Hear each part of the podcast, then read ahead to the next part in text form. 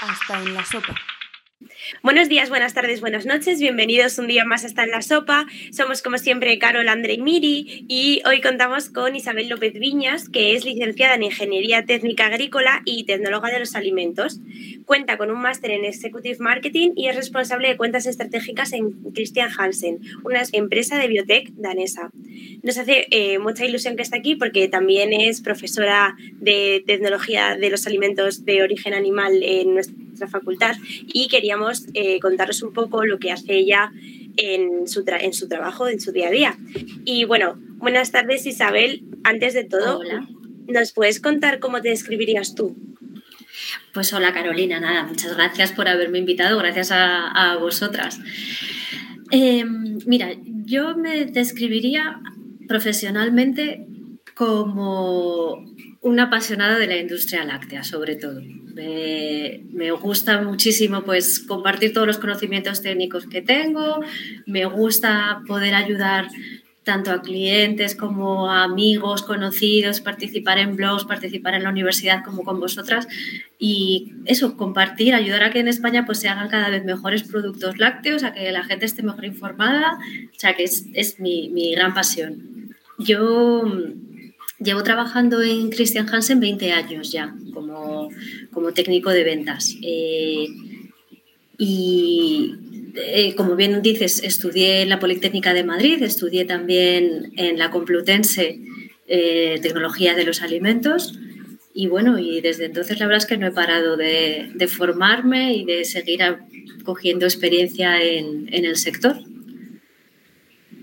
y algo que nos sorprende mucho es que cómo acaba una ingeniería agrícola en el departamento de ventas. Entonces, si nos podrías contar un poco también la importancia de ese departamento en una empresa del sector alimentario, por favor.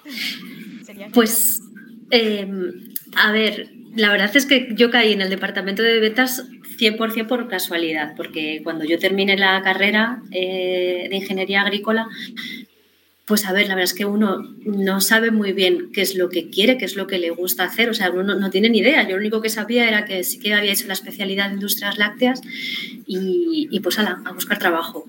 Y lo cierto es que como tampoco tenía muy claro qué quería hacer, no conseguía un trabajo de mis sueños, pues seguí estudiando, hice la, la, licenciatura de tecnología de los alimentos y ahí por casualidad, pues enviando muchas cartas a directorios de industria láctea, directorios de, pues eran, me acuerdo que había pues, tanto empresas de ingeniería como empresas de ingredientes, como empresas de, de productos tipo laboratorio, pues yo mandé currículums a todo lo que se pasó por, por mi camino. Y, y, si os soy sincera, la verdad es que aquí en la Comunidad de Madrid, que es donde vivo yo, pues industria láctea no hay mucha, entonces tampoco había mucho puesto técnico al que, al que aplicar, ¿sabes? Puestos de pues control de calidad, puestos de, no sé, de adjunto a producción, no había nada, pero ninguna, ninguna, ninguna oferta.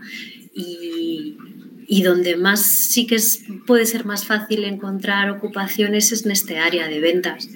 Yo ya os digo, de las ciento y pico cartas que mandé en su momento, pues solamente me, me contestaron de la empresa donde trabajo actualmente, de Christian Hansen, que ya os digo que aquí en España lo único que tiene es una estructura comercial. Solamente hay una oficina de ventas y en aquel momento, hace 20 años, pues estaban ampliando un poquito y necesitaban un técnico que se especializara en la parte de yogures, porque ya había dos compañeros que hacían los quesos. Y, esa fue la oportunidad, porque ya os digo, lamentablemente, mm, pues muchos puestos técnicos, que es como igual lo primero que se te viene a la cabeza cuando estudias eso, una ingeniería agrícola o no había nada. Y yo creo que a día de hoy pues sigue siendo parecido. Sí. Pero bueno, es, muy bonito. La verdad es que es muy diferente de estar en, fábrica, estar en planta, porque también pues, los sacrificios, los horarios de trabajo y demás son diferentes. La gente que, conozco, que son también tecnólogos de alimentos o excompañeros míos de agrícolas que sí que han caído en industria, pues, pues bueno, pues son igual trabajos un poco más, más rutinarios, que siempre haces un poquito lo mismo, que pues para el que le guste también está genial y también te da oportunidad de profundizar y de crecer. Pero yo ahora, echando la vista atrás, digo, pues oye, qué suerte que tuve que el destino me puso en, en la parte de ventas, porque pues te permite pues viajar mucho, conoces muchos clientes, muchas fábricas diferentes, muchos productos distintos, distintas formas de trabajar. Además que no es, no es una venta no es una venta pura y dura de a la toma. Aquí tienes la bolsa de fermentos, hasta luego, no. Es, es lo que se llama, lo que se conoce más como vendedor consultor, que todas las empresas, la gran mayoría de las empresas que fabrican ingredientes, el, tipo del perfil de persona que tienen en ventas siempre es gente muy, muy técnica, que conoce la industria a la que se dirige, que, porque el cliente espera de nosotros no solamente que le vendamos unas bacterias o una solución para fabricar yogur, sino espera que le ayudes también a mejorar ese yogur, que le ayudes a, cómo utilizarlo. Eh, o sea, es, algo, además es algo que el cliente demanda y que aprecian, que aprecian mucho. O sea que bueno, es, es muy bonito. ¿Y cuál es la importancia de la industria? De mm, la importancia de la importancia en la industria de que haya un departamento o bueno, ah. una Isabel. Hombre, claro, a ver, mm, ya os digo, suelen ser los ingredientes para la industria alimentaria suelen ser productos muy, muy, muy, muy técnicos. No es, por ejemplo, imaginaros, eh, si yo vendo azúcar, el azúcar es sacarosa, todo el mundo tiene lo mismo y ahí sí que es pues cuánto me vendes y a qué precio. En el caso de una industria tan técnica, tan tecnológica como la mía, necesitas un departamento de ventas que sea capaz de transmitir como esos beneficios que va a tener el ingrediente hacia el cliente. Y eso no se compra por catálogo, ¿sabes? No, no dices, bueno, pues está el fermento Pepito, el fermento Paquito, voy a comprar este. No, no, no. La, industria de ingredientes necesita este departamento para poder trasladar las novedades de la manera correcta. Para... Es muy importante que ventas se vea capaz de transmitir ese valor que van a ofrecer los ingredientes en el producto final. Y esa es nuestra misión, pues te puedes imaginar, pues para conocer el producto, las novedades. Eh, también es muy importante el feedback que el departamento de ventas damos a la parte de arriba de la empresa, porque imaginaros, nosotras estamos cara a cara en el día a día con el cliente. Son ellos los que nos dicen, oye, pues Isabel, pues esto, mm, necesitamos una solución para esto, o me hace falta este ingrediente milagroso para que me ayude con este problema. Entonces, nosotros como somos ahí la, infantería, pues todas esas necesidades que nos transmiten también los clientes las escalamos y es lo que luego en el futuro pues ayuda a los nuevos ingredientes que mis compañeros de I+D en el futuro desarrollen para la necesidad que yo he detectado. O sea que si ventas no funciona mucho, mm, el resto no, no tira para adelante. Y como un amante de los lácteos, ¿cómo los definirías? Los lácteos. A ver, los lácteos son superalimentos. Yo sé que últimamente han tenido, bueno, y siguen teniendo como mala prensa. No sé por qué de repente hace unos años todo el mundo empezó a hablar de que los lácteos que engordan, que inflaman, que, no sé, se, se ha venido hablando muy, muy, muy mal de los lácteos. Pero, pero por desgracia también hay voces dentro del mundo de la nutrición que los defienden y con razón. Y, pues, a ver, un producto lácteo, la definición simplemente es cualquier alimento derivado de leche de, mamíferos. Cualquiera. Parece que pensamos solamente en yogures de leche de vaca y tal, pero, por ejemplo, eh, yogures de, de, leche de vaca, yogures de leche de oveja, de cabra, en España no son muy típicos, pero en el norte de Europa, por ejemplo, hay fermentados de leche de, yegua, el kumis, por ejemplo, que es un fermentado también. Eh, pues cualquiera de estos productos sería un lácteo. Ahora, hace poco, de hecho, hay una, una industria pequeñita en Segovia que han sacado un yogur para beber con leche de burra. También sería un producto lácteo. eh, además que es un proyecto muy bonito porque resulta que tienen por esa zona en Sacramenia pues unos una cabaña de burros que está en peligro de extinción y tal y pues esta gente ha, ha aprovechado el tirón de los lácteos, el que la leche de burra es saludable, que tiene muy poquita grasa, para de alguna manera pues, recuperar esa cabaña y que esos burros no acaben en el matadero. O sea, que, que también muchas veces desde el punto de vista de la ecología y la sostenibilidad y tal se dice, ay, las granjas de lácteos que destruyen el ecosistema. Pues no siempre, también hay que pensar que en el medio rural es muy importante que existan estas cabañas de animales y que existan los productos lácteos. No, no todos son yogures industriales, también hay opciones de comprar productos ecológicos, productos locales y demás que de verdad que ayudan mucho el medio rural. Y uno, de los y uno de los componentes más importantes de los lácteos son los probióticos. ¿Qué son y en qué consisten y qué función tienen? Mira, los probióticos, eh, la definición oficial y la que ha consensuado la Organización Mundial de la Salud, eh, la FAO y muchísimas asociaciones de probióticos en el mundo es que un probiótico es un microorganismo vivo que en la cantidad suficiente ofrece un beneficio para la salud de la persona que lo consume. O sea, microorganismo que tiene que estar vivo, que tiene que estar en cantidades suficientes y que tiene que dar un beneficio para la salud. Si no se cumplen estas tres premisas, no se puede hablar de probióticos. Que en esto hay también pues mucha ¿cómo decirlo? Pues mucha desinformación y mucho mito y mucho hablar por hablar. Me parece que ahora cualquier alimento fermentado es un, es un probiótico. Pues los lácteos todos son muy saludables, pero no todos son probióticos. Se tienen que dar esas tres condiciones.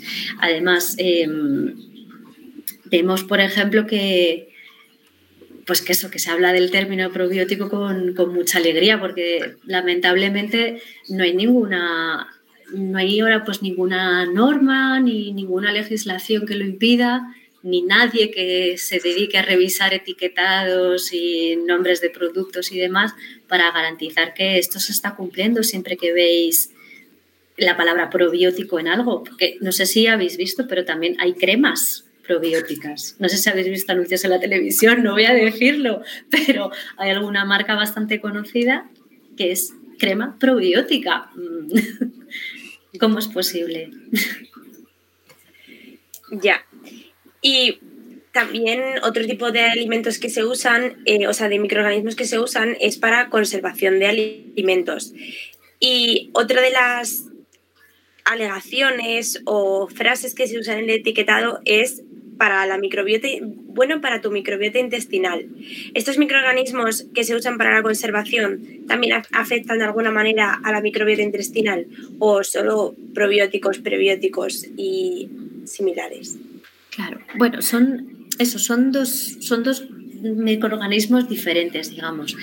Los que comentas que ayudan a conservar los alimentos eh, se denomina bioprotección. Nosotros tenemos un producto comercial que se llama FreshQ, pero general, genéricamente lo podéis llamar bioprotección. Estos microorganismos bioprotectores son, son bacterias lácticas mmm, tradicionales Lactococcus lactis, Lactobacillus casei, son bacterias lácticas normales de toda la vida, solo que se han seleccionado algunas en concreto que ayudan a prevenir el crecimiento de mohos y levaduras en productos lácteos y ayudan también a, mejorar la conservación, a evitar que te crezcan otros eh, microorganismos que deterioran, etcétera. Lo que se ha estudiado principalmente es el efecto que tienen estos microorganismos conservadores en el producto lácteo. Sobre la microbiota intestinal no se ha hecho ningún estudio, porque de entrada mm, no era esa la función para la que se han desarrollado. es decir, nosotros cuando, cuando hacíamos el, el screening, la caracterización de cepas microbianas, para ver cuáles ayudaban contra los mos y levaduras, solamente se ha ido a mirar eso.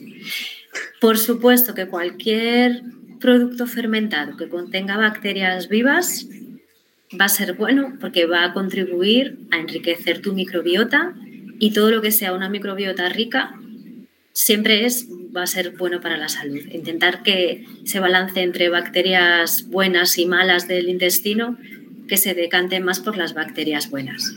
Y eso sabemos que se hace pues aumentando la población con mucha variedad. Si uno tiene una alimentación pues a base de filete con patatas, como digo yo, que solamente comes pues eh, carne, refrescos y patatas fritas, lo más posible es que los firmicutes, que digamos que son los malos, las bacterias malas del microbioma, sean las que predominen. Si consumes pues muchos alimentos fermentados con más variedad, consigues bajar esa cantidad de firmicutes y potenciar el resto. Pero lo que me decías de pues, los microorganismos de la bioprotección, en principio sobre la microbiota, no tendrían ningún efecto para la salud porque todavía no los hemos estudiado. Pero bueno, quién sabe, quizá algún día pues decimos, venga, pues el, este lactobacillus rhamnosus que tenemos para conservación de alimentos, vamos a ver qué pasa. Quizá nos da alguna sorpresa. O sea que siempre que vemos eh, es bueno para tu microbiota o porque tiene microorganismos que ayudan a tu microbiota, ese tipo de frases que se suelen ver en los etiquetados eh, son siempre probióticos, prebióticos y similares. No. no. Son, eso digamos que es como una alegación genérica, muy genérica, de que el alimento contiene bacterias vivas, pero no nos dice mucho más. Bueno para tu microbiota, pero, pero ¿en qué sentido? Simplemente en el sentido de que la enriquece o hace algún efecto más allá. Ya digo, para, cuando hablamos de un probiótico, el efecto para la salud tiene que estar probado por estudios científicos serios. Es decir, se, coge la bacteria, la bacteria que tú pretendes investigar, bacteria o microorganismo. Eh, se busca, son, son, estudios clínicos tipo farma, para que os hagáis una idea. Eh, se hacen normalmente también en hospitales, se usan los mismos estándares que cuando se está probando un medicamento, es decir, eh, se coge individuos que están en el grupo de estudio, individuos eh, que se les administra un placebo, se determina muy bien cuál es la población, si es población sana, grupo de edad, si están enfermos, si tienen alguna patología previa, se les da el microorganismo probiótico. Por ejemplo, yo tengo una, en cartera una bifidobacteria muy buena, que es eh, Bifidobacterium BB12, con muchísimos estudios. Entonces decimos, pues vamos a coger 300, eh, 300 personas ancianas que están en estas residencias y les vamos a dar, estoy poniendo un ejemplo, ¿eh? y les vamos a dar pues durante ocho semanas una leche fermentada con bifidobacteria BB12 y sin la bifidobacteria BB12. Y un equipo científico se encarga de mm, verificar que se están tomando esas dosis, verificar qué efectos están teniendo, hacer mediciones. para tú poder decir que algo es probiótico, un microorganismo es probiótico, tiene que tener detrás muchos estudios clínicos y serios. Ya os digo, es, es casi como el hecho de, probar un, medicamento. Tiene que haber luego un análisis estadístico de los datos, tiene que, tiene que ser metodología seria, porque también nosotros vemos en el mercado eh, otros probióticos o supuestos probióticos que se comercializan como tal y luego vas a la página web a ver qué tipo de estudios clínicos tienen y, ves como el estudio, el estudio clínico maravilloso que demuestra que es súper bueno el probiótico, ves que, que han hecho pues un estudio en seis personas obesas, esto es, esto es cierto, ¿eh?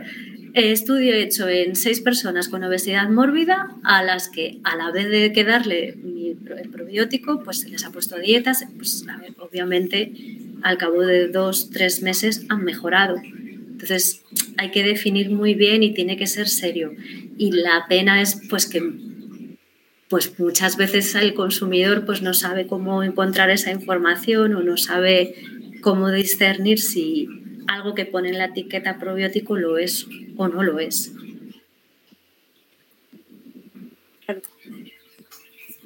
Y en relación a esto, eh, ¿cómo surge estrés? los microorganismos para la bioprotección, ¿verdad? Pues mira, eh, la bioprotección de alimentos, o sea, la conservación de los alimentos con microorganismos, o sea, eso lleva inventado, lleva inventado 10.000 años. O sea, la, empresa donde trabajo no ha descubierto la pólvora realmente. Porque, eh, por ejemplo, o sea, pensar el queso, el yogur, todo esto se inventó hace 8.000 eh, años como forma de conservar la leche. ¿Y que es? Pues es lo que dice la, la tradición, que tiene bastante lógica y yo pienso que sí que puede ser real, es que para conservar la leche la guardaban en estómagos de animales, los, pues antes que no había ni vasijas ni nada, pueblos nómadas y tal, ponían la leche en estómagos de animales y mágicamente al cabo de un día pues aquello se había acidificado estaba ácido, estaba agrio, pero oh, no se estropeaba, se podía consumir. Y se dice que así se, así se descubrió el yogur como forma de conservar la leche. El vino, por ejemplo, también es una forma de conservar las uvas y también es un proceso de fermentación. Entonces, realmente es eso, ya os digo, con esto de la bioprotección, lo que hemos hecho ha sido esta idea antigua de, de mm, mejorar la, mejorar la conservación de alimentos con fermentación, pues nosotros lo hemos dado un paso más allá y ahora que ya se fabrican alimentos fermentados que tienen buenas vidas útiles y tal, pues darle una vuelta de tuerca más para, con el hecho de añadir otros microorganismos, conseguir que la vida útil sea más larga, conseguir que, que no crezcan y levaduras, conseguir que no se desperdicien pues esos yogures, por ejemplo, que, que les ha crecido un moho, que les ha crecido una levadura, etc. Y, de, ahí es donde surge esta idea, porque si lo... Bueno, vosotras lo, conocéis, que también el tema del desperdicio alimentario es, una gran alerta últimamente, es es, es un problema. El hecho de tirar alimentos a la basura ya no por un tema ético de estar tirando comida a la basura, sino es un problema medioambiental, porque se, estima que el desperdicio de alimentos, si fuera un país, sería el tercer país en emisiones de dióxido de carbono, por detrás de Estados Unidos y de China.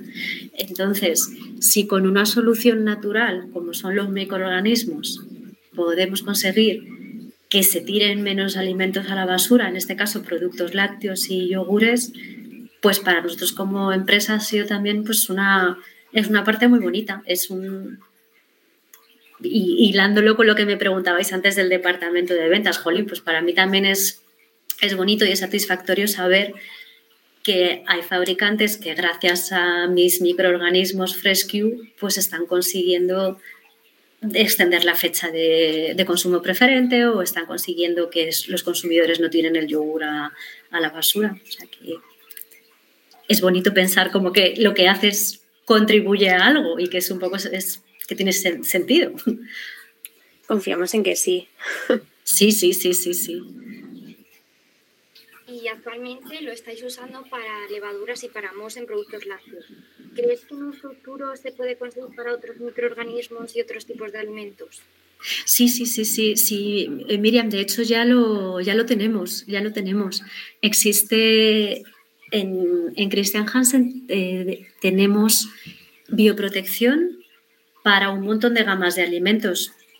Eh, es sobre todo para alimentos fermentados, para lácteos fermentados. Después tenemos otra gama que en este caso son Lactococcus lactis, son también bacterias lácticas, pero de otro género, que sirven para quesos. En, quesos, bueno, no es mi especialidad, eso lo llevo un compañero mío, pero en quesos, los quesos típicos españoles duros, el queso manchego típico, a veces tienen un problema que es que al cabo de dos, tres, cuatro meses pueden crecer clostridios, clostridios butíricos, que dan unos, hacen, producen gas, entonces generan ojos dentro del queso y el queso se hincha y si hay muchísimos puede hasta explotar. Entonces los fabricantes actualmente para prevenir esto están añadiendo conservantes.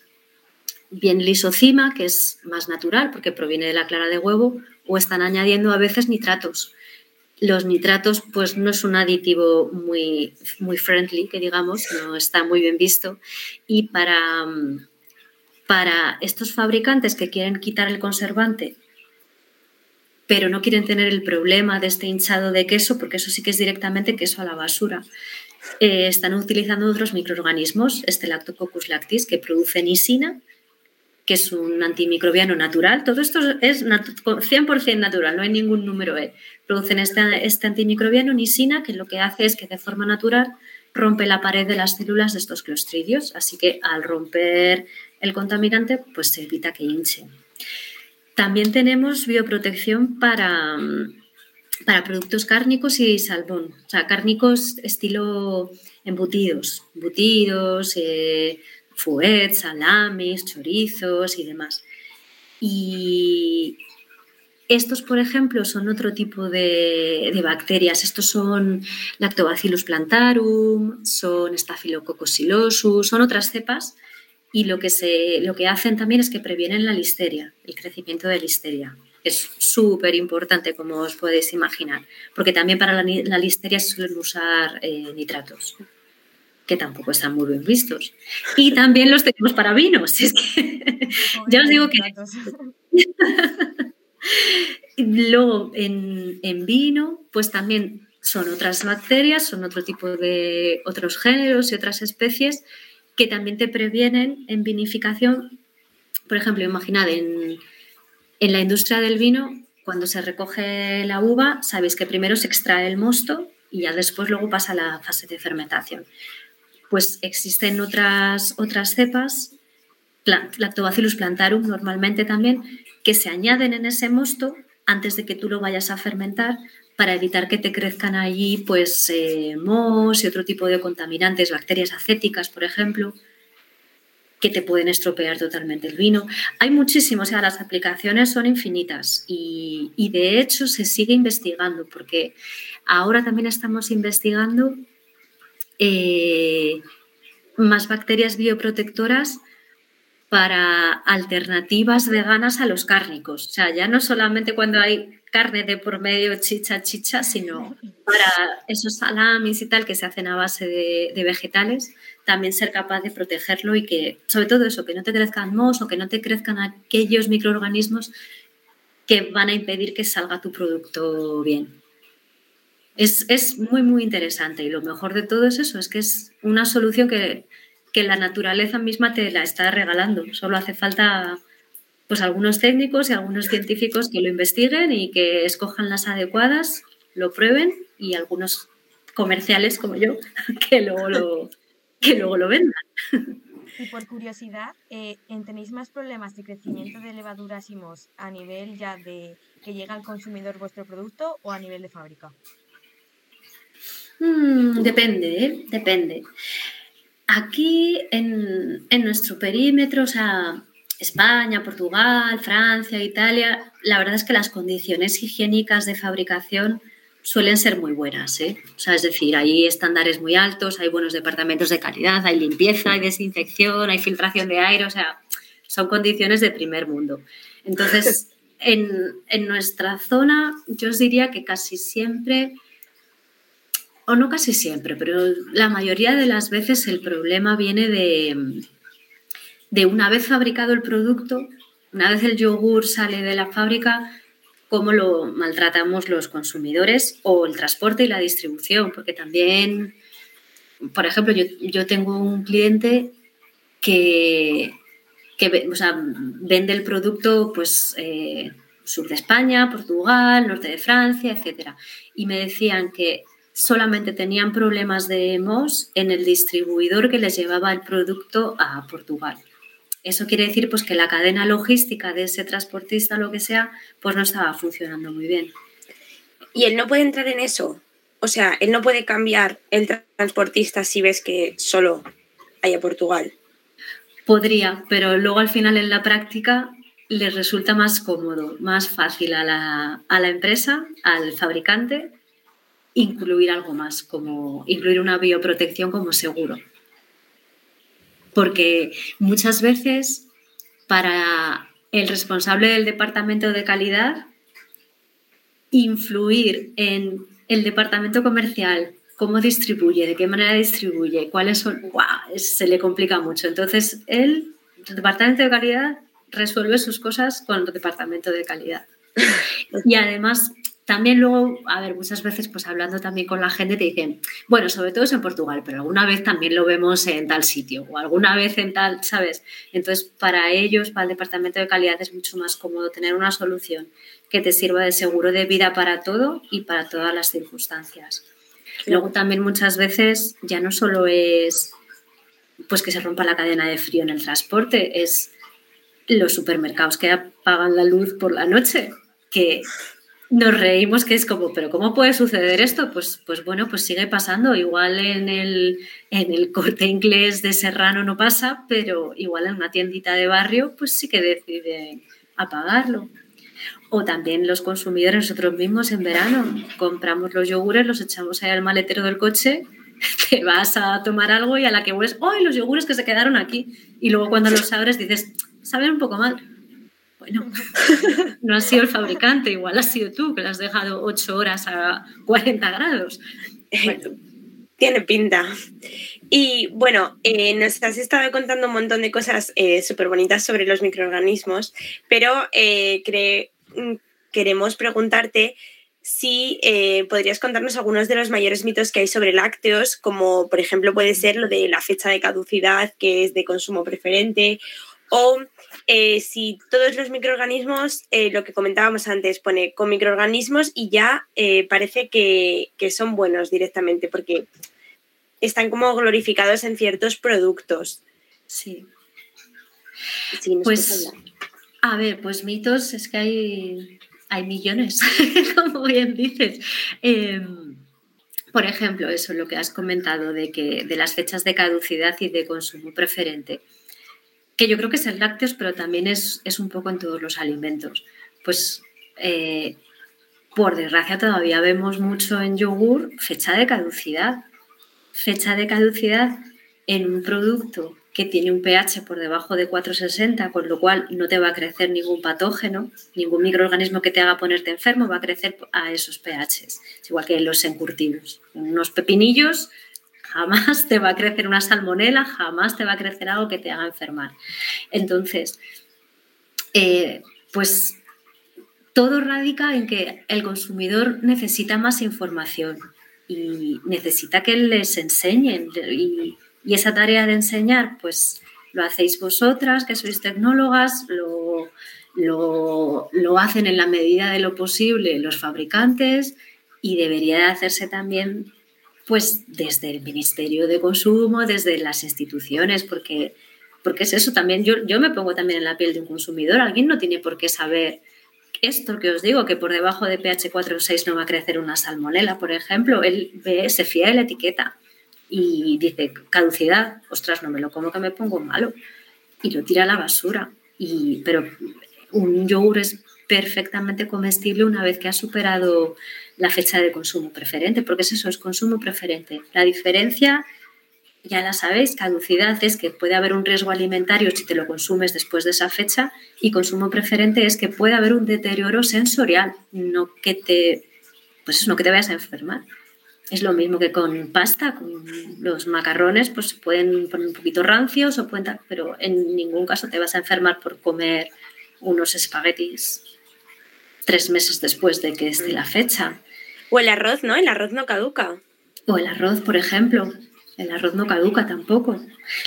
siempre hay que aplicar la lógica de ha pasado la fecha que me dice el fabricante que es el consumo preferente. Ok, voy a olerlo, voy a probarlo, voy a ver qué aspecto tiene y si todo me dice, el sentido común me dice no veo bichos, no veo nada, pues lo más normal es que me lo pueda comer.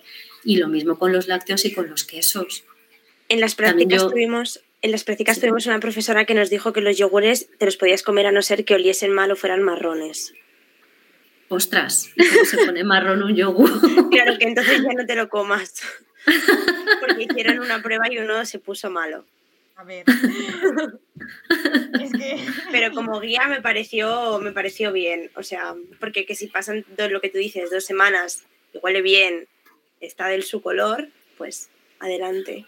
Claro, claro. Los quesos igual, si os fijáis en las etiquetas, en la mayoría también está poniendo fecha de caducidad.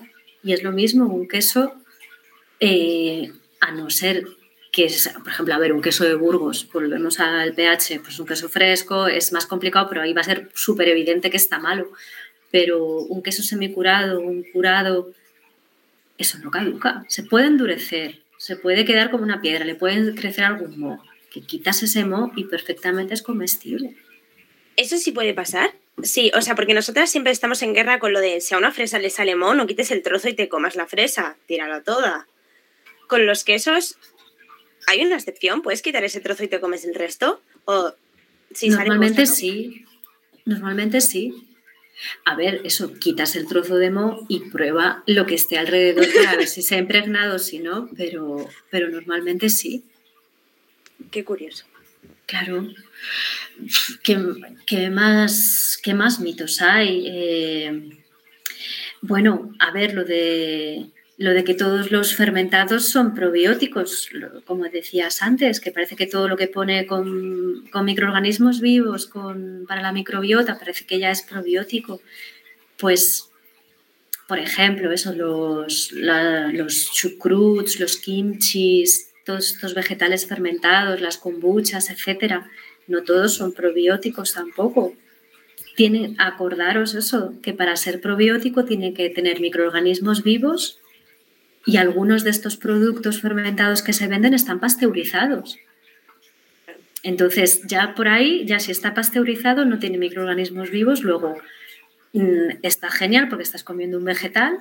Estoy pensando en un chucrut envasado que se vende en, en algunos sitios pero no es un, no es un probiótico, ni siquiera tiene bacterias vivas. Tiene que tener cantidades suficientes, tiene que tener un efecto para la salud. Así que eso también es un mito. Y, lo de que kefir de agua, el kefir, la kombucha, que son buenos y son probióticos, así. O sea, está en, todas las páginas web, eh, blogs y demás sobre nutrición, en todas dicen esto, que son, que son probióticos y que son buenos para la microbiota. Pero si la mayoría están pasteurizados, no deja de ser eso un alimento como cualquier otro que te puede gustar más o menos, más menos nutritivo, genial porque son vegetales, pero hasta ahí, hasta ahí. Y ahí tendría que haber alguien que vigilase, que vigilase eso. Tendría que haber alguien. Totalmente. Claro. ¿Cuál es tu lácteo favorito? que estabas hablando de, de la kombucha. Pues, pues mira, hoy la kombucha no lo es, desde luego. Yo soy, un poco... Yo estoy un poco en guerra personal contra las kombuchas que se venden, ¿eh? No contra la kombucha como tal, sino contra las que se comercializan así como muchos colorines y mucho marketing y que luego es agua con azúcar. Contra eso estoy. Pero mi lácteo favorito, pues me encantan todos los de cabra todos los de cabra, tanto los quesos frescos como yogures, me gusta un montón.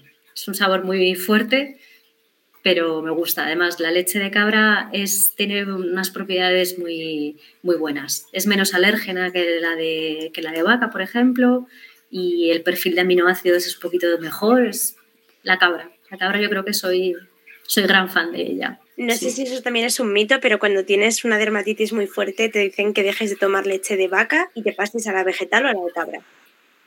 Sí, yo creo que eh, puede ser un poco mito, ¿eh? porque normalmente cuando tienes... cuando sí que es cierto que la, es eso, la, la, leche de cabra es menos, es menos, es un poco menos alergénica, un poco menos. Pero para las dermatitis, si tienes dermatitis, generalmente también son, son trastornos inmunes. El, que tengas la, si tienes la microbiota un poco desequilibrada, eso hace que la barrera intestinal sea más permeable pues, a todo esto, a alérgenos, a cosas que la inflaman. Y posiblemente pues, dermatitis pues, pueda venir de desequilibrios en la microbiota. De ahí a decir que con una leche vegetal se te va a sanar todo, bueno, no sé yo. Lo echamos donde los mitos, entonces, ¿no?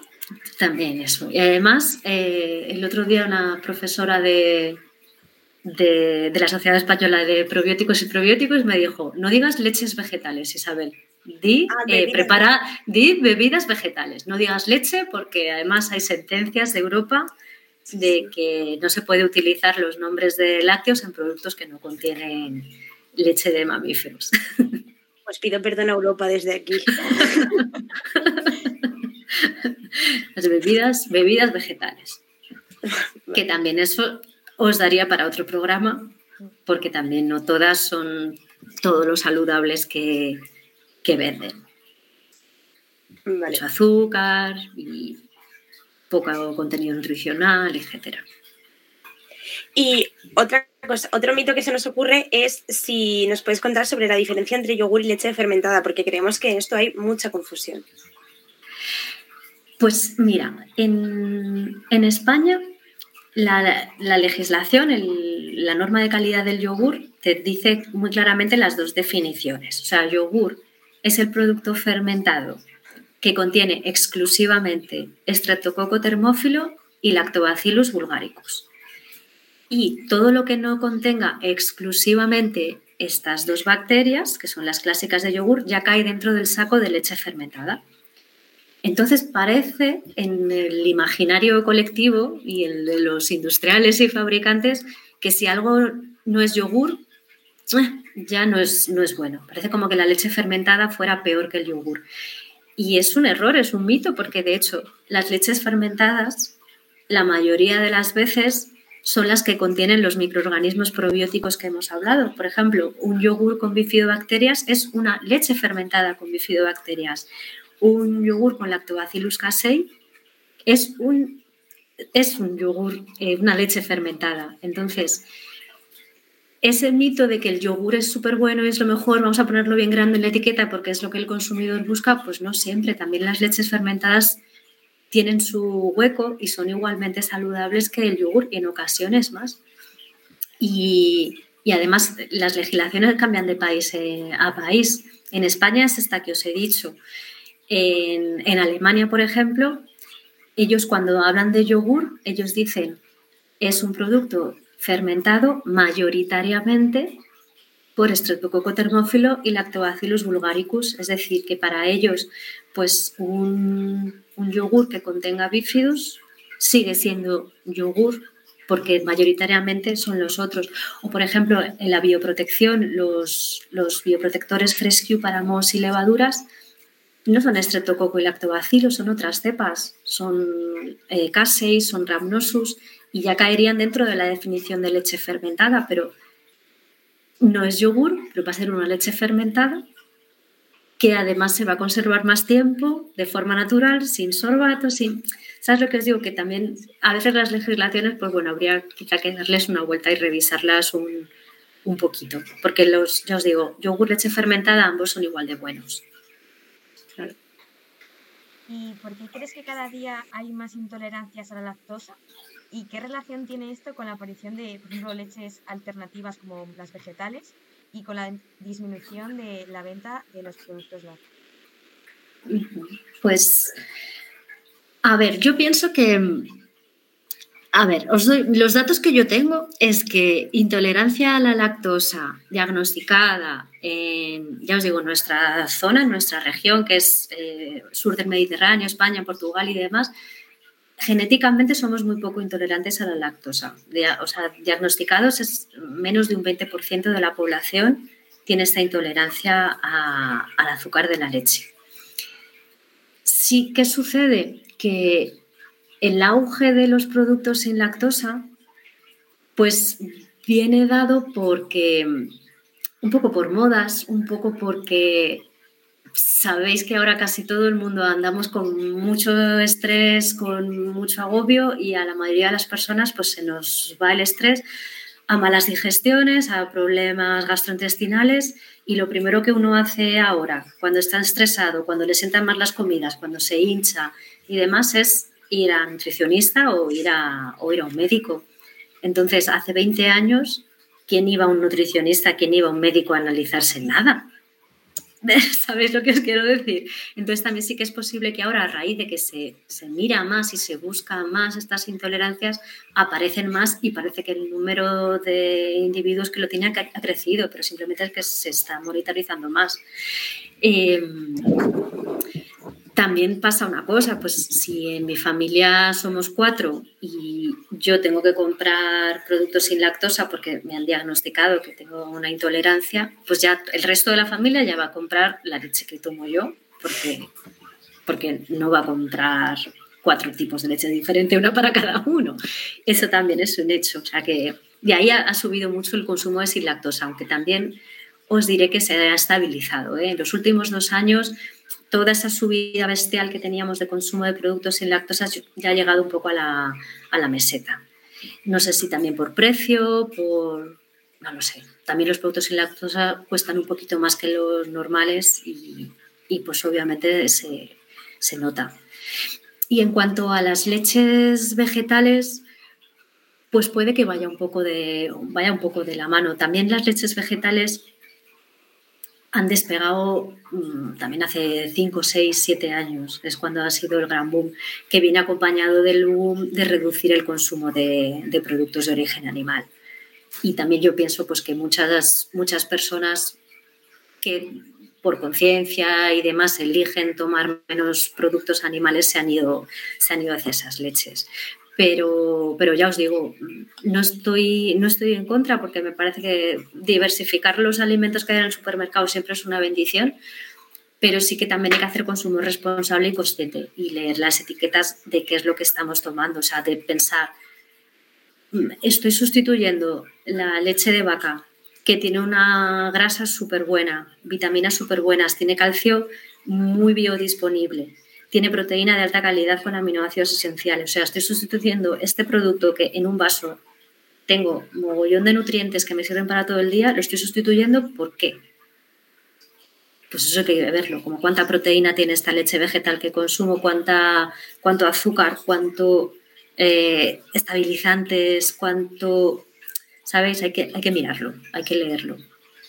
Y eso, el consumidor de a pie, ¿cómo lo puede saber? Pues a ver, primero, yo creo que lo básico sería ver los, nutricionales, grasa, proteína y azúcares. Sería como lo, mínimo y comparar.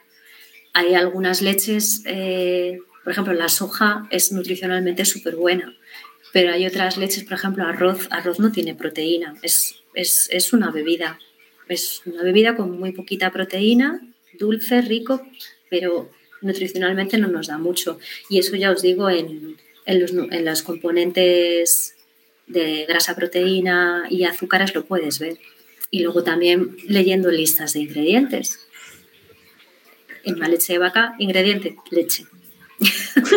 en una leche, en una bebida vegetal, eh, pues suele haber bastantes más, bastantes más ingredientes, bastante más cosas. Claro. Y antes, por ejemplo, es que no me ha dado la oportunidad, has hablado del número E. ¿Nos podrías contar qué es?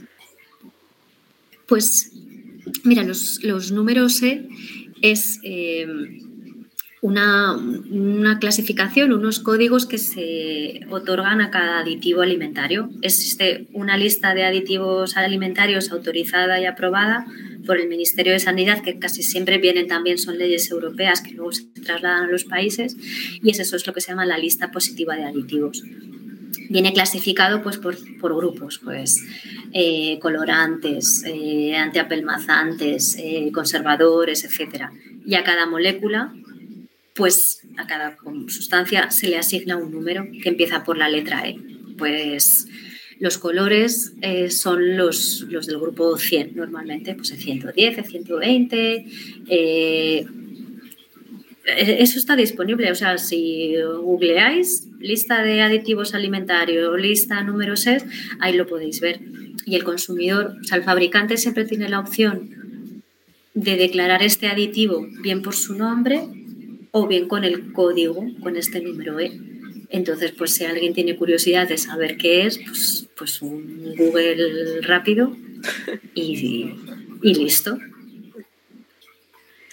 Y bueno, y ahora para cambiar totalmente de tema, eh, ¿cómo es el proceso de elaboración de un nuevo producto? En, mi caso, ¿verdad? En mi, empresa. Vale, pues eh, nosotros, a ver, bueno, supongo que es un poco como, como todas las empresas. Nosotros, nuestro, nuestro producto son realmente son microorganismos y son enzimas. Eso es lo que desarrollamos y lo que vendemos a industrias alimentarias que lo utilizan en la elaboración de su yogur o de su queso. Entonces, nosotros tenemos eh, un departamento de, de I +D que se llama Discovery, que ellos son los que reciben los inputs estos que os comentaba de lo que está demandando el mercado, lo que está demandando la industria, lo que está demandando los consumidores. Por ejemplo, a ver, pues eh, hace, hace algunos años pues, eh, hubo mucho boom en productos desnatados, en yogures desnatados, ¿verdad? Pues, eh, pues nosotros detectamos que había una demanda en el mercado de tener yogures 0% de grasa, pero que aún así pues tuvieran mucha textura y mucho cuerpo y un sabor rico, algo que recordara la grasa sin tener grasa, vamos. Entonces, a partir de ahí, de esas necesidades, este departamento de I+D lo que hace es que busca dentro de nuestro catálogo de cepas de microorganismos y hacemos una selección muy pues muy exhaustiva para ver cuáles de estos microorganismos o variantes suyos nos podrían dar esto que buscamos, que es pues textura, cuerpo, sabor a nata, etc. Una vez que este departamento de I+.D. tiene, digamos, ahí sus, sus, prototipos, se pasa a hacer pues, más diseños experimentales, se pasa a diseñar lo que sería ya el fermento final. Pues eh, se hacen modelos, se hacen muchas pruebas a pequeña escala, después se va escalando un poquito más hasta tener pues ya digamos el, prototipo semidefinitivo, digamos. Eso sería el departamento de desarrollo de los fermentos. Y una vez que ya tenemos pues esos prototipos, se lleva a otro departamento que es el departamento de aplicación. Y en ese departamento de aplicación ya está la gente que conoce bien en detalle cómo funciona en una industria de yogur, por ejemplo, que ya sabe pues, cuál es el proceso, cuál es la tecnología y demás. Y en esas condiciones ya como más reales de pues, la pasteurización, la homogenización, la fermentación, el tratamiento así o asá, se prueban esos prototipos que I+D ha diseñado.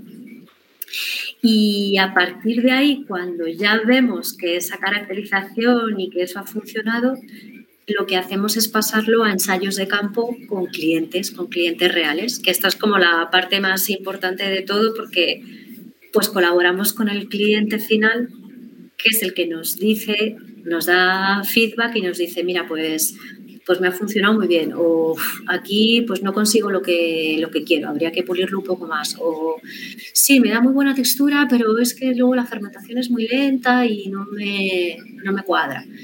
Y de ahí, de ese feedback que recibimos del cliente, como os he dicho, pues quizás se puede volver un, algún pasito hacia atrás a, retocar ese, ese, producto. O sea que tenemos, ya os digo, una y más de como en todos los departamentos, solo que en nuestro caso pues es un poquito especial porque trabajamos con microorganismos.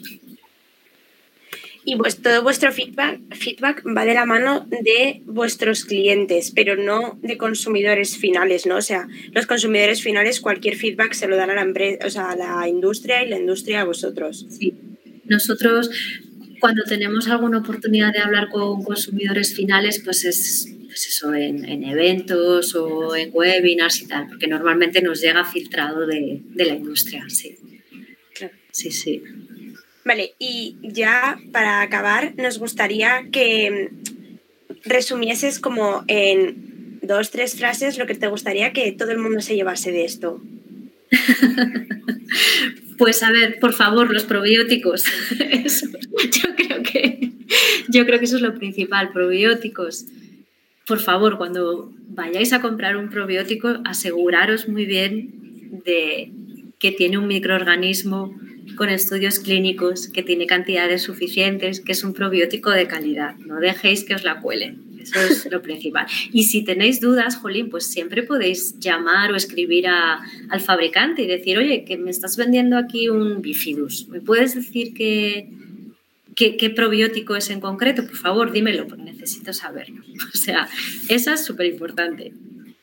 Eh, y luego también, pues a ver, me gustaría destacar el tema también del desperdicio de, yogur y de lácteos, que por favor también, que esos yogures son seguros, eh, oledlos, miradlos, no los tiréis a la basura.